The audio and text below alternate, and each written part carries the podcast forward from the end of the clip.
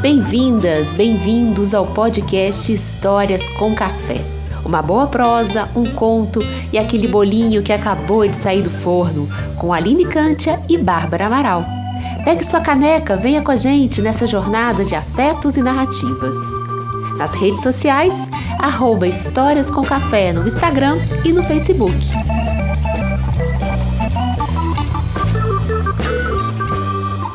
Mais uma terça-feira. Olá a todos, a todas. Eu sou a Aline Kantia e estamos nessa manhã gravando nosso quinto episódio, tomando um cafezinho. E claro, né, gente? Como vocês sabem, eu gosto de um pão de queijo, uma broa de fubá. E tô aqui, dentro de casa, como há 90 dias já. E você, Bárbara? Olá a todos, a todas que nos escutam mais um dia. É, tá eu aqui em casa, eu e o neném. Acabamos de tomar um café também. Hoje foram torradinhas com aquele requeijão gostoso, um cafezinho bem quentinho, uma frutinha que tem que ser todo dia. E agora eu tô no meu chá de erva doce que eu tomo todo dia de manhã, nesse friozinho para dar uma aquecida. Que ótimo! Tá cuidando bem desse neném, né? Vai nascer aí nesse ano de 2020 como diz nossa amiga Dé Mussolini, nascer no ano de 2020 é para os corajosos. Como diz Dé Mussolini, ele está vindo na nave. Bom, nessa nossa primeira temporada, né, falando na Dé, que gosta tanto, né, de trabalhar o tema das mulheres, quem tiver aí do outro lado quiser escutar também essa cantautora daqui de Belo Horizonte, das Minas Gerais, vai encontrar muito do que a gente fala aqui nas canções dela. E nessa primeira temporada, por uma coincidência, acabamos selecionando histórias da tradição oral recolhidas e estudadas por ela, Clarissa Píncula Stess. Trouxemos o livro o Dom da História e Mulheres que Correm com os Lobos. Mas, gente, isso não foi intencional. Esse podcast é realmente uma prosa. E a gente se reúne nessa manhã para falar daquilo que tem reverberado em nós nesse período de quarentena, no nosso cotidiano, e como as histórias, nelas a gente pode encontrar as guias, as inspirações para seguir nossas vidas e aceitar todas as transformações. Esse próprio podcast nasce assim, desse desejo, né, meu e da Bárbara, da gente tomar o nosso cafezinho, da gente falar de histórias. E agora a gente tem conseguido ir para além das nossas casas. Então, de alguma forma, a gente chega para além de nós mesmas. E é muito potente né, a sabedoria que a Clarissa Píncula traz nas suas obras. Ela traz análise, compilações dos contos, contos que têm falado muito alto e têm habitado mais ainda em nossas palavras. É, eu sou admiradora dessa mulher maravilhosa, né? Quem ainda não, não teve oportunidade é, de ler a obra dela, né, que é muito mais vasta do que esses dois livros que a gente já apresentou agora aqui, é, eu sempre indico, né, uma leitura indicada sempre.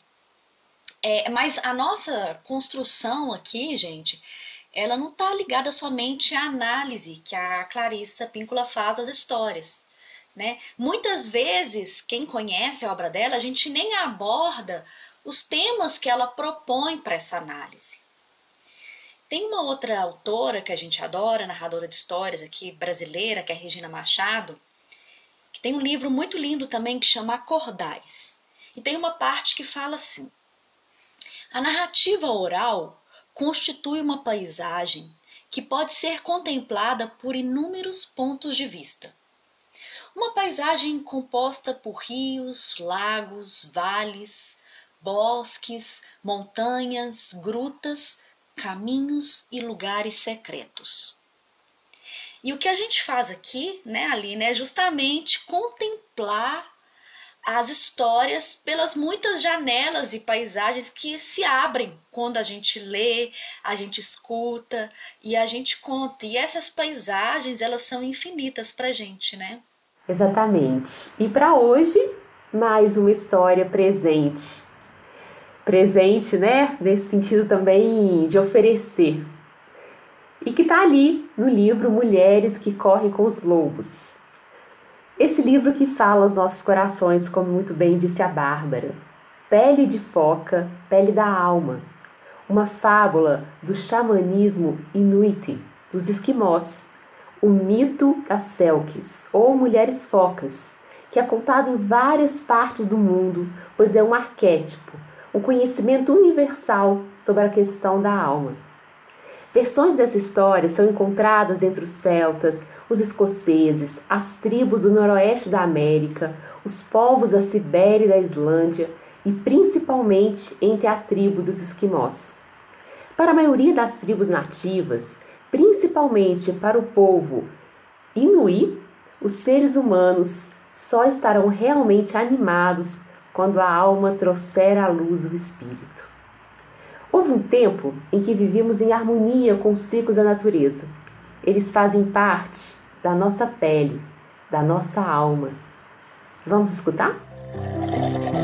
Uma pausa, um café e uma história para ouvir e para contar. Pele de foca, pele da alma.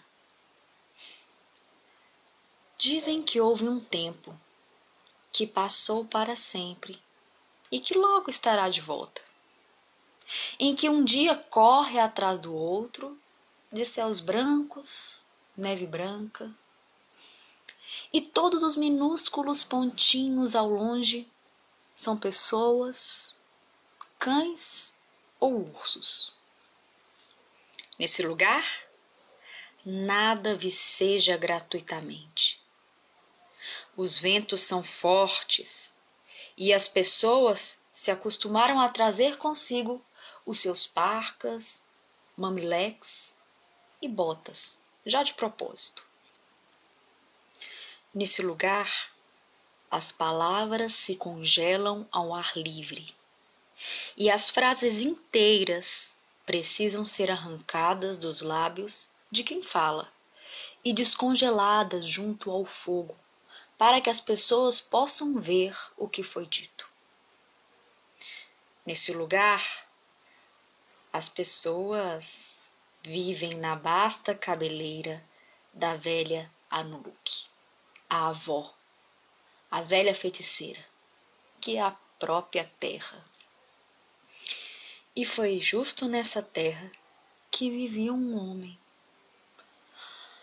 Um homem tão solitário que com o passar dos anos as lágrimas haviam aberto fundos abismos no seu rosto. Ele tentava sorrir e ser feliz. Ele caçava, colocava armadilhas e dormia bem. No entanto, sentia falta de companhia. Às vezes, lá nos bancos de areia, no seu caiaque. Quando uma foca se aproximava, ele se lembrava das antigas histórias de como as focas haviam sido um dia seres humanos e como o único remanescente daquele tempo estava nos seus olhos, que eram capazes de expressar todas aquelas expressões sábias selvagens e amorosas. Às vezes, ele sentia nessas ocasiões uma solidão tão profunda que as lágrimas corriam pelas fendas já tão gastas do seu rosto. Mas certa noite, ele caçou depois do escurecer, mas sem conseguir nada. Quando a lua subiu no céu e as banquisas de gelo começaram a reluzir, ele chegou a uma enorme rocha molhada no mar, e o seu olhar aguçado pareceu distinguir movimentos assim extremamente graciosos sobre a velha rocha. Ele remou lentamente com os remos bem fundos para se aproximar. E lá no alto da rocha, imponente, dançava um pequeno grupo de mulheres, nuas, como no primeiro dia em que se deitaram no ventre da mãe. Ora, ora, ele era um homem solitário, nem um amigo humano, a não ser na lembrança. E ele ficou ali olhando. As mulheres pareciam seres feitos de leite de lua. A sua pele cintilava com as gotículas prateadas, como do salmão na primavera. Os seus pés e mãos eram longos e graciosos. Elas eram tão lindas que o homem ficou ali sentado, atordoado, no barco, e a água nele batia, levando cada vez mais para junto da rocha. Ele ouvia o riso magnífico das mulheres. Pelo menos elas pareciam rir, ou seriam as águas que batiam nas margens da rocha. O homem estava confuso, mas se sentia tão deslumbrado. Entretanto, dispersou-se a solidão, que lhe pesava no peito como couro molhado, e quase sem pensar, como se fosse o seu destino, ele saltou para a rocha e roubou uma das peles de foca ali jogadas. E ele se escondeu por trás de uma silenciosa rocha, ocultou a pele de foca dentro do seu quimparca e logo uma das mulheres gritou numa voz que era a mais linda que ele já ouvira. Assim como a das baleias chamando na madrugada. Ou não, parecia mais como a dos lobinhos recém-nascidos, caindo aos tombos na primavera. Ou então, quem sabe, não. Não, era melhor do que isso. Mas não fazia diferença. Porque o que as mulheres estavam fazendo agora? Ora, elas estavam vestindo suas peles de foca. E uma a uma, as mulheres focas deslizavam para o mar, gritando, ganindo de felicidade. Com exceção de uma, a mais alta delas. Procurava por toda parte a sua pele de foca, mas não encontrava, em lugar nenhum. Hum. O homem sentiu-se estimulado. Pelo que? Ele não sabia. Saiu de trás da rocha, dirigindo um apelo a ela. Mulher, case-se comigo. Sou um. Sou um homem sozinho. Ah, respondeu ela. Eu não posso me casar, porque eu sou de outra natureza pertenço aos que vivem em Temikvanek, lá embaixo. Case-se comigo, insistiu um homem. Em sete verões prometo lhe devolver sua pele de foca. E você irá ficar ou embora, como preferir. A mulher foca ficou olhando muito tempo o rosto daquele homem com os olhos que, se não fossem suas origens verdadeiras, até pareciam olhos humanos. Irei com você, disse ela meio relutante. E dentro de sete verões nós tomaremos uma decisão. E assim, com o tempo, tiveram um filho, a quem deram o nome de Oruk. A criança era linda, ágil e gorda. No inverno, a mãe contava a Uruk histórias de seres que viviam lá no fundo do mar, enquanto o pai esculpia um urso em pedra branca com uma longa faca.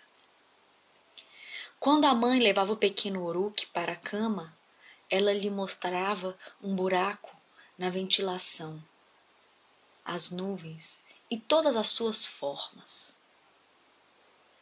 Só que em vez de falar das formas de corvo, do urso, do lobo, ela contava as histórias da vaca marinha, da baleia, da foca, do salmão, pois eram essas as criaturas que ela conhecia.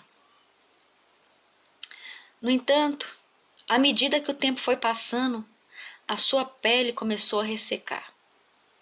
A princípio, ela escamou e depois passou a rachar. A pele das suas pálpebras começou a descascar. O cabelo da cabeça a cair no chão.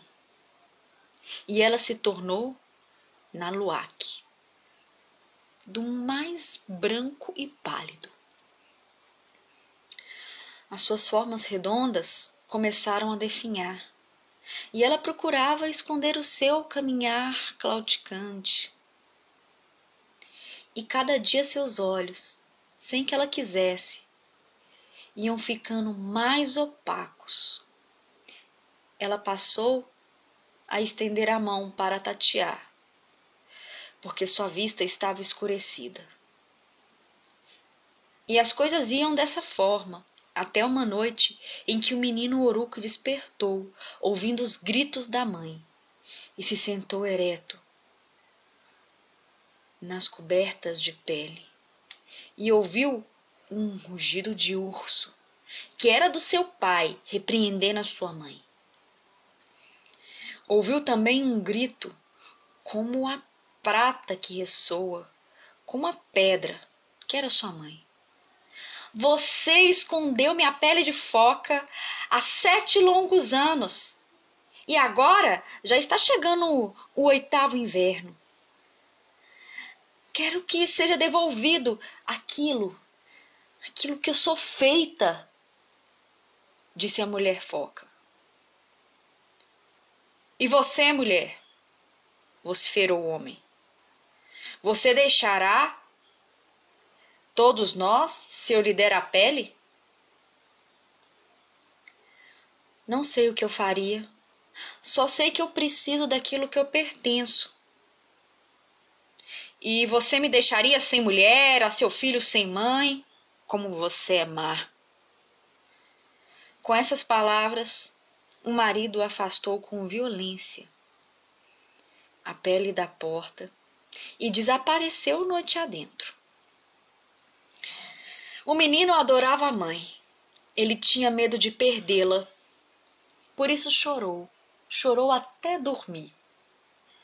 Só para ser acordado pelo vento, um vento estranho que parecia chamá-lo. Uruk. Uruk. Ele pulou da cama, tão apressado que vestiu o parca de cabeça para baixo e puxou o mucluclus até a metade.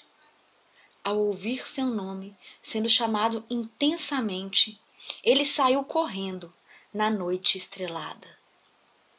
O menino correu até o penhasco, onde via a água bem lá de longe. E ali estava uma cabeça de foca prateada, intensa força que vinha daquela criatura tão grande e peluda. Tinham bigodes que caíam sobre os peitos. E o menino olhou aqueles olhos que eram amarelos, grandes e fortes. Oruque! O menino foi descendo o penhasco, de qualquer jeito. Tropeçou numa pedra, rolou na rocha. O menino abriu a trouxa e sacudiu. A trouxa que estava escondida, ali no meio da rocha. Era a pele de foca da sua mãe. Ele sabia que era porque ele sentiu o perfume na pele inteira. Enquanto mergulhava o rosto na pele de foca e respirava o seu cheiro, a alma da mãe penetrava nele, como um súbito vento de verão.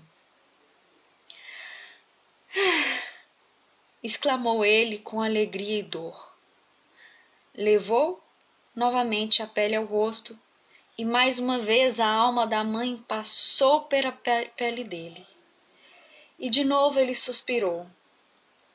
E a velha foca, prateada ao longe, mergulhou lentamente para debaixo da, da água. O menino escalou o penhasco, voltou correndo para casa, com a pele de foca voando atrás dele, e jogou dentro da casa. Sua mãe contemplou o menino e a pele e fechou os olhos, cheia de gratidão, pelo fato de os dois estarem em segurança. E ela começou a vestir sua pele de foca. Ah, mãe, não, mãe, disse o menino. Ela apanhou o menino, ajeitou debaixo do braço, saiu correndo aos trambolhões em direção ao mar revolto. Não, mamãe, não me abandone, implorava Oruque.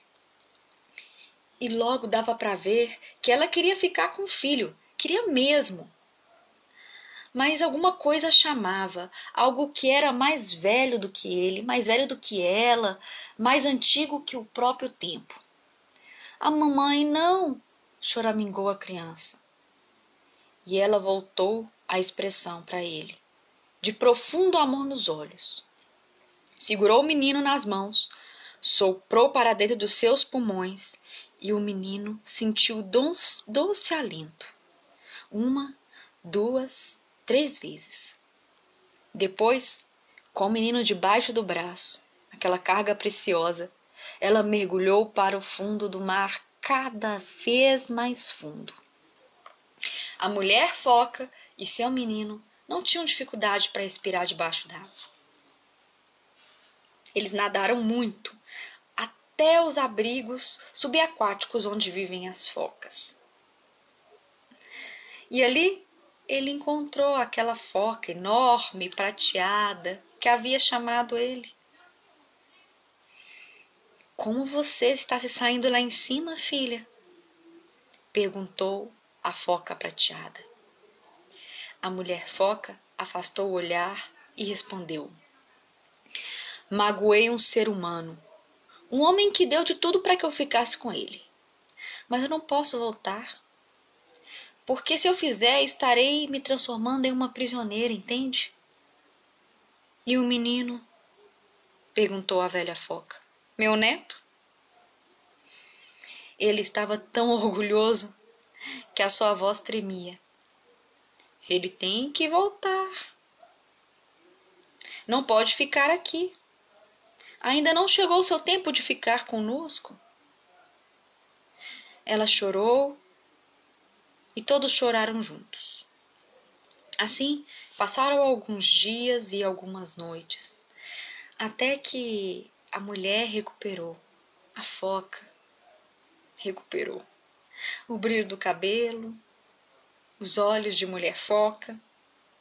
Ela adquiriu uma bela cor escura, sua visão se recuperou, seu corpo voltou às formas arredondadas e ela nadava com agilidade.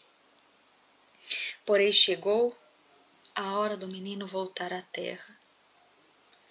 Nessa noite, a avó foca e a bela mãe do menino nadaram com a criança, entre eles vieram subindo, subindo para o mundo da superfície, e ali deixaram Uruk, delicadamente, no litoral pedregoso do luar. Estou sempre com você, afiançou-lhe sua mãe. Basta que você toque um objeto que eu toquei.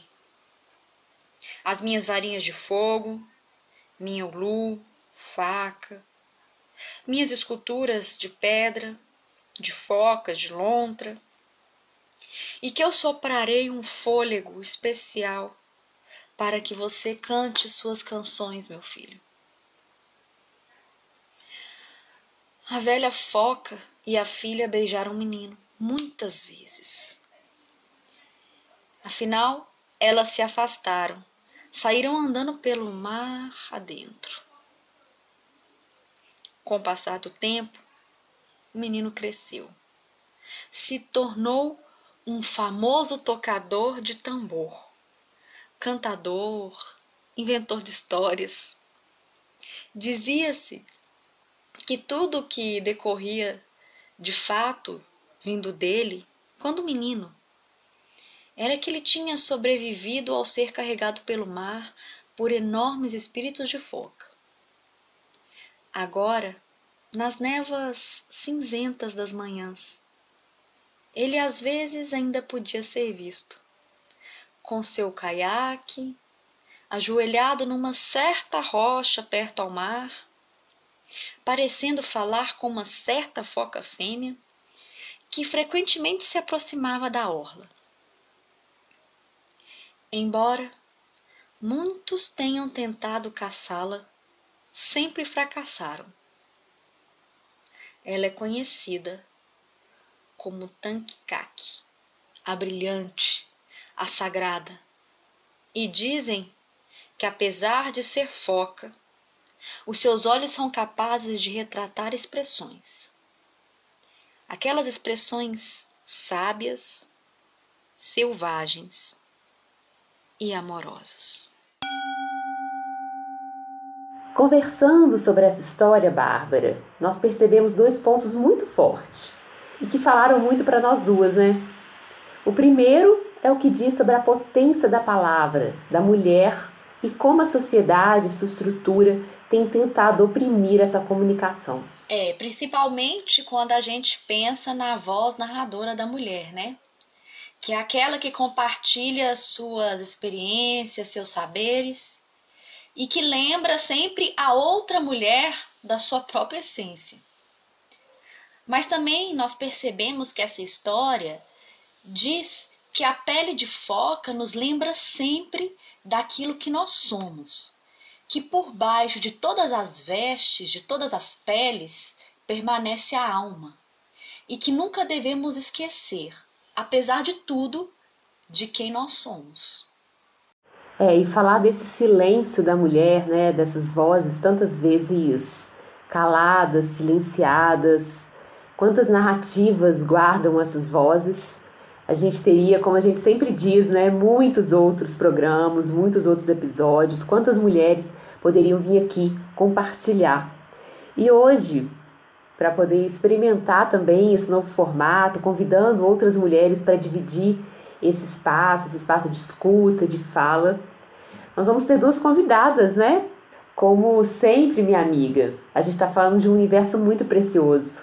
Para isso, a gente convida essas mulheres que estão na mesma ciranda que a gente. A Johanna Ciotti e a Isabel Miranda.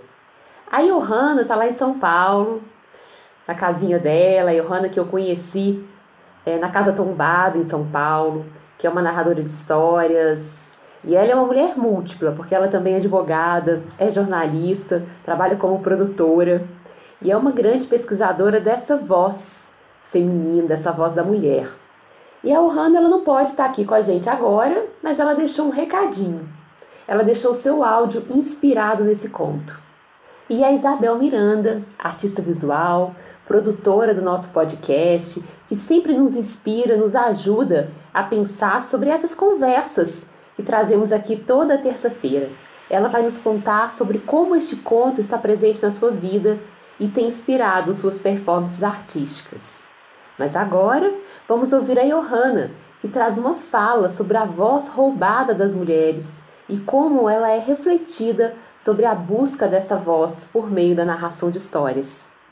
Eu acredito que primeiro é possível pensar nessa voz roubada como um conjunto de saberes. Saberes sobre a natureza, sobre os nossos corpos, sobre as relações, sobre a vida e a morte, saberes que foram cultivados pelas mulheres durante muito tempo, mas acabaram sendo diminuídos, desqualificados e apagados.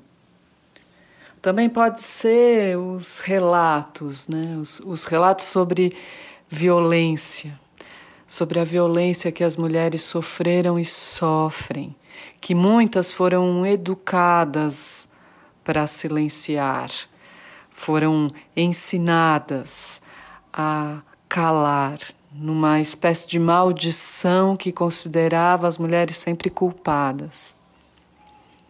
É possível também pensar nas versões das nossas próprias histórias.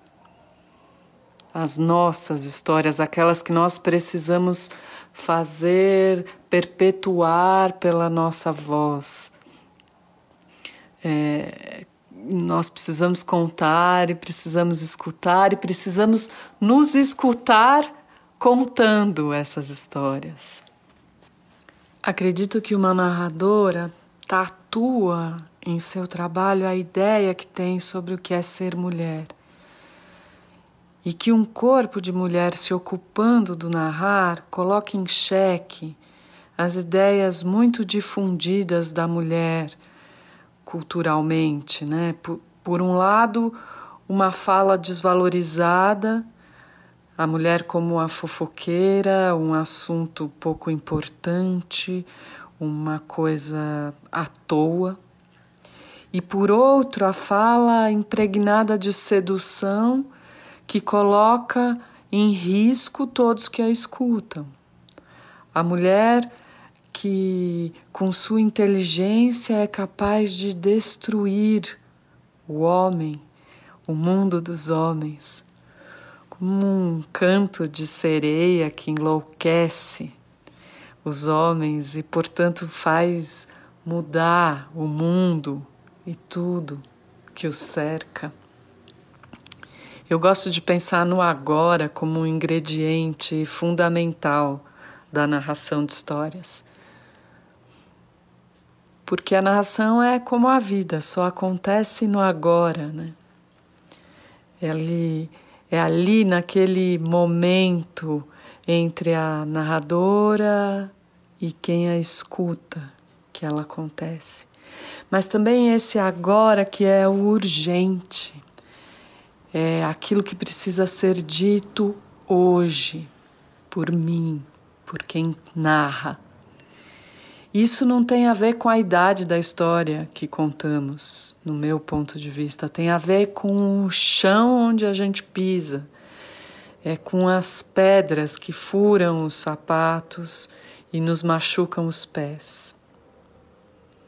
As nossas histórias se tecem entre as questões que se apresentam diante de nós. E esse momento que a gente vive em particular, um momento tão sem referências, né? Mas que pode ser visto sim como um recomeço. Ele ele torna essa reflexão fundamental, mais ainda do que ela já era. Ela agora é essencial né, que a gente entenda as diferenças e as desigualdades. É fundamental que a gente entenda o que é ser mulher hoje, inclusive para contar histórias. É, eu fico pensando, né, é, dessa potência que é a voz da mulher, que foi reprimida durante muitos séculos e como nós conseguimos encontrar brechas para continuar expressando aquilo que a gente sente, o nosso conhecimento, né, através dos saberes, através da arte, das linguagens artísticas, né? Embora não seja falado muito da presença da mulher no passado, mas como ela esteve presente, né? E ainda bem que hoje nós estamos conquistando um espaço maior, há muito que conquistar. Mas a gente pensa muito também nessa nossa potência, né? Pensando nas artes, pensando nas linguagens, nas várias maneiras de expressão que a gente tem usado, que a gente tem caminhado. E é por isso que a gente chama hoje a Isabel, porque ela pode nos dizer sobre essa potência, né? A potência dessa história e o seu processo criativo, a potência dessa história nos processos da própria vida. O que, que você pode nos dizer, Bel? Olá, Bárbara e Aline. É, então, essa história ela veio de encontro com o meu processo criativo, que eu também trabalho com a natureza das camadas, dos ciclos, mas a partir da minha própria história de vida. E, e foi curioso quando essa história me veio, depois de um trabalho, de uma pessoa que assistiu o trabalho e, e falou que se lembrava o tempo todo desse conto a partir do trabalho.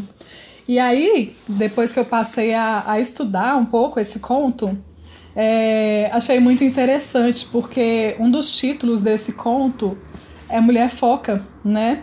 E, e eu sou chamada, me considero, enfim, mulher planta.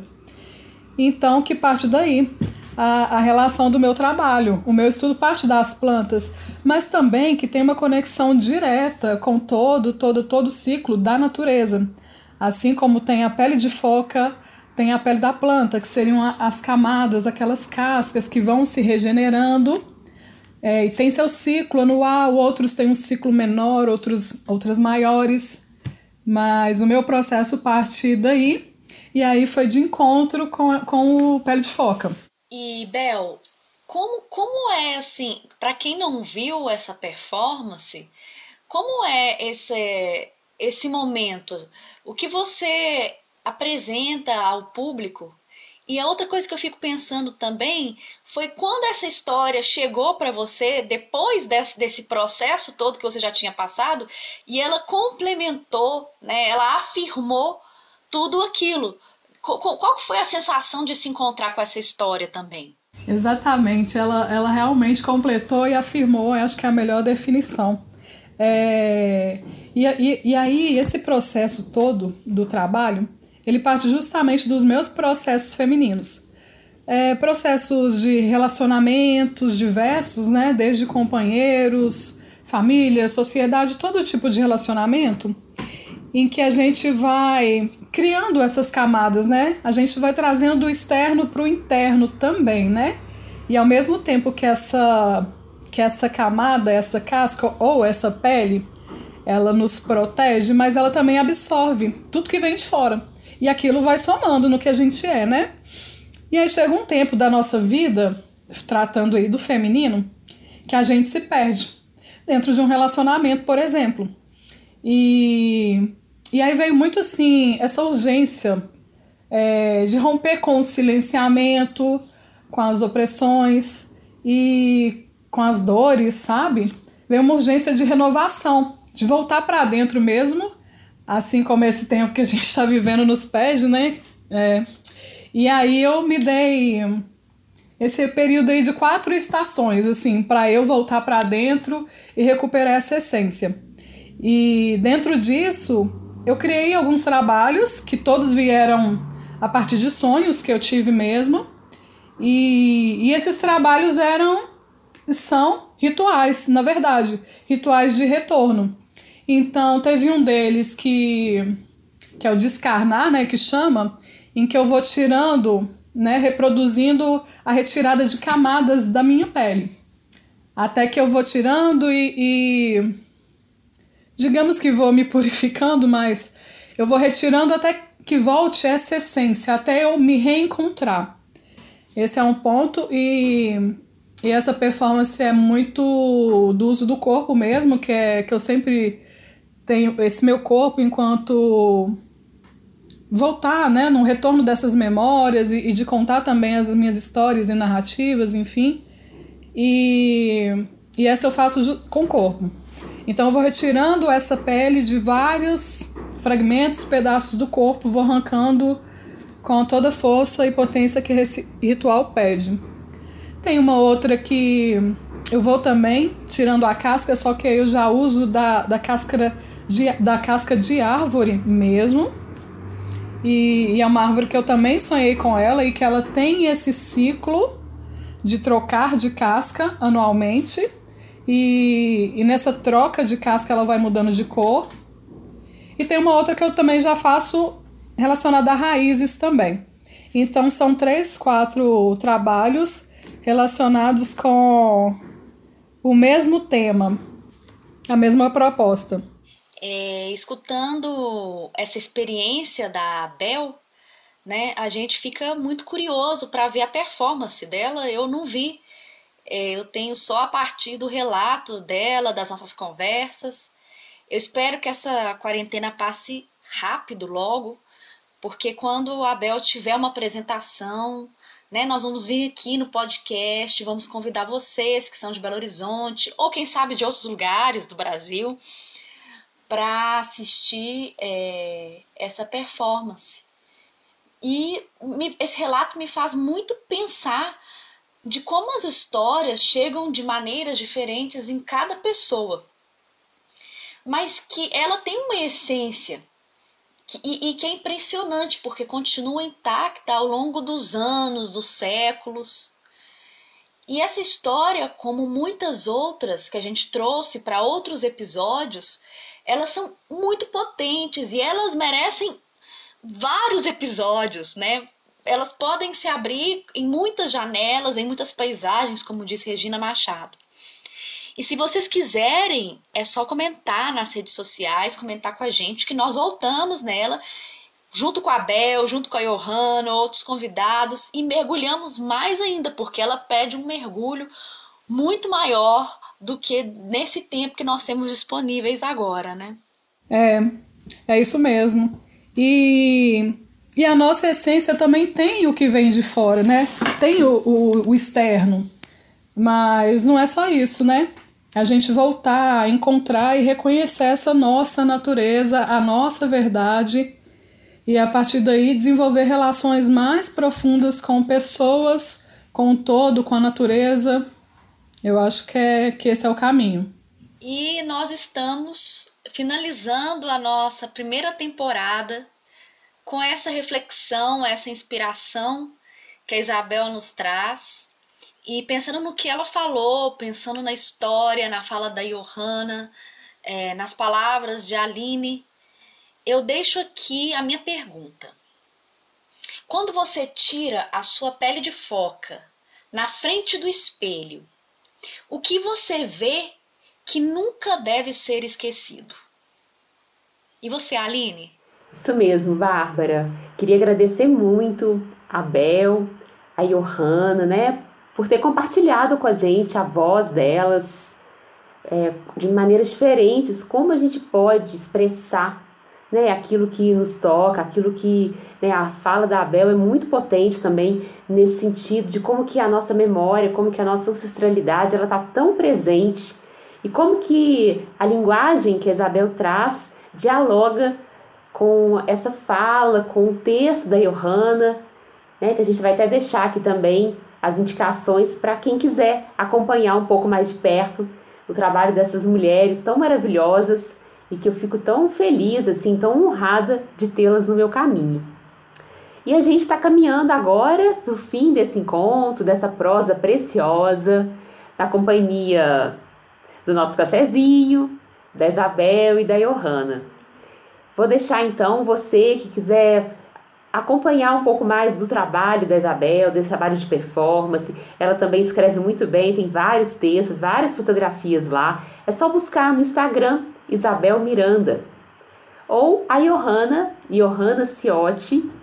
Você pode encontrar o texto dela, que é Tecer a Pele da Contadora de Histórias, que está no livro Narraticidade e também disponível online no site A Casa Tombada. É só buscar aí A Casa Tombada que vocês vão encontrar esse texto da Johanna e muitos outros textos, muitas outras conversas que pensam a narração de histórias e essas diversas vozes que a gente tem. É, essas histórias, elas, como sempre, nos deixam cheias de perguntas, cheias de possibilidades. A gente até busca algumas respostas, mas a cada resposta parece que vem mais uma, duas, infinitas perguntas. E aí, Abel, né, aproveitar essa companhia hoje, eu queria te perguntar, Abel, qual provocação você gostaria de deixar hoje para quem nos escuta? Olha, eu encerro com, com uma frase que é uma frase assim de destaque nesse processo meu criativo dessas performances que me vieram, é, eu deixo aqui pra gente, que é o seguinte: o momento de retorno é doloroso e transformador. E aí da gente pensar nessa volta mesmo, né? Esse retorno para dentro de nós, da essência, se permitir passar pelos processos para a gente também conseguir é, chegar nessas curas, né? Nessas descobertas e transformações. Então esse processo é doloroso, não é fácil mesmo não, mas nos transforma para toda a vida. Nossa, depois dessas duas perguntas, mas vamos lá, né? Eu também vou deixar uma pergunta eu queria saber como que você, que está aí do outro lado, nos escutando, como você expressa a sua voz. Quando você tira essa pele, como é que você faz? Qual a sua maneira de expressá-la? E é isso, a gente, como a Bárbara falou, vamos já na próxima terça-feira iniciar a segunda temporada com novas histórias, novas inspirações, novas perspectivas. Esperamos que vocês tenham uma ótima semana. Compartilhem aí os nossos podcasts, as nossas conversas. Mandem perguntas, mandem ideias, sugestões de episódios, de programas, de temas, para que a gente possa continuar nessa nossa jornada coletiva. Um beijo e até breve. Até breve, gente. Bel, se quiser dar uma despedida aí também, você que está com a gente às vezes nos bastidores, super importante, e agora também. Eu deixo aqui um beijo e muita força e desejo para a gente para passar esse período e nos chegar aí depois disso mais fortes todos nós. É isso aí. Até mais, gente. Muito obrigada e até a próxima temporada do podcast Histórias com Café. Esse foi o nosso podcast Histórias com Café. Uma boa prosa, um conto e aquele bolinho que acabou de sair do forno. Acompanhe, indique e, é claro, se prepare para o próximo. Vocês nos encontram também nas redes sociais. Arroba Histórias com Café, no Instagram e no Facebook.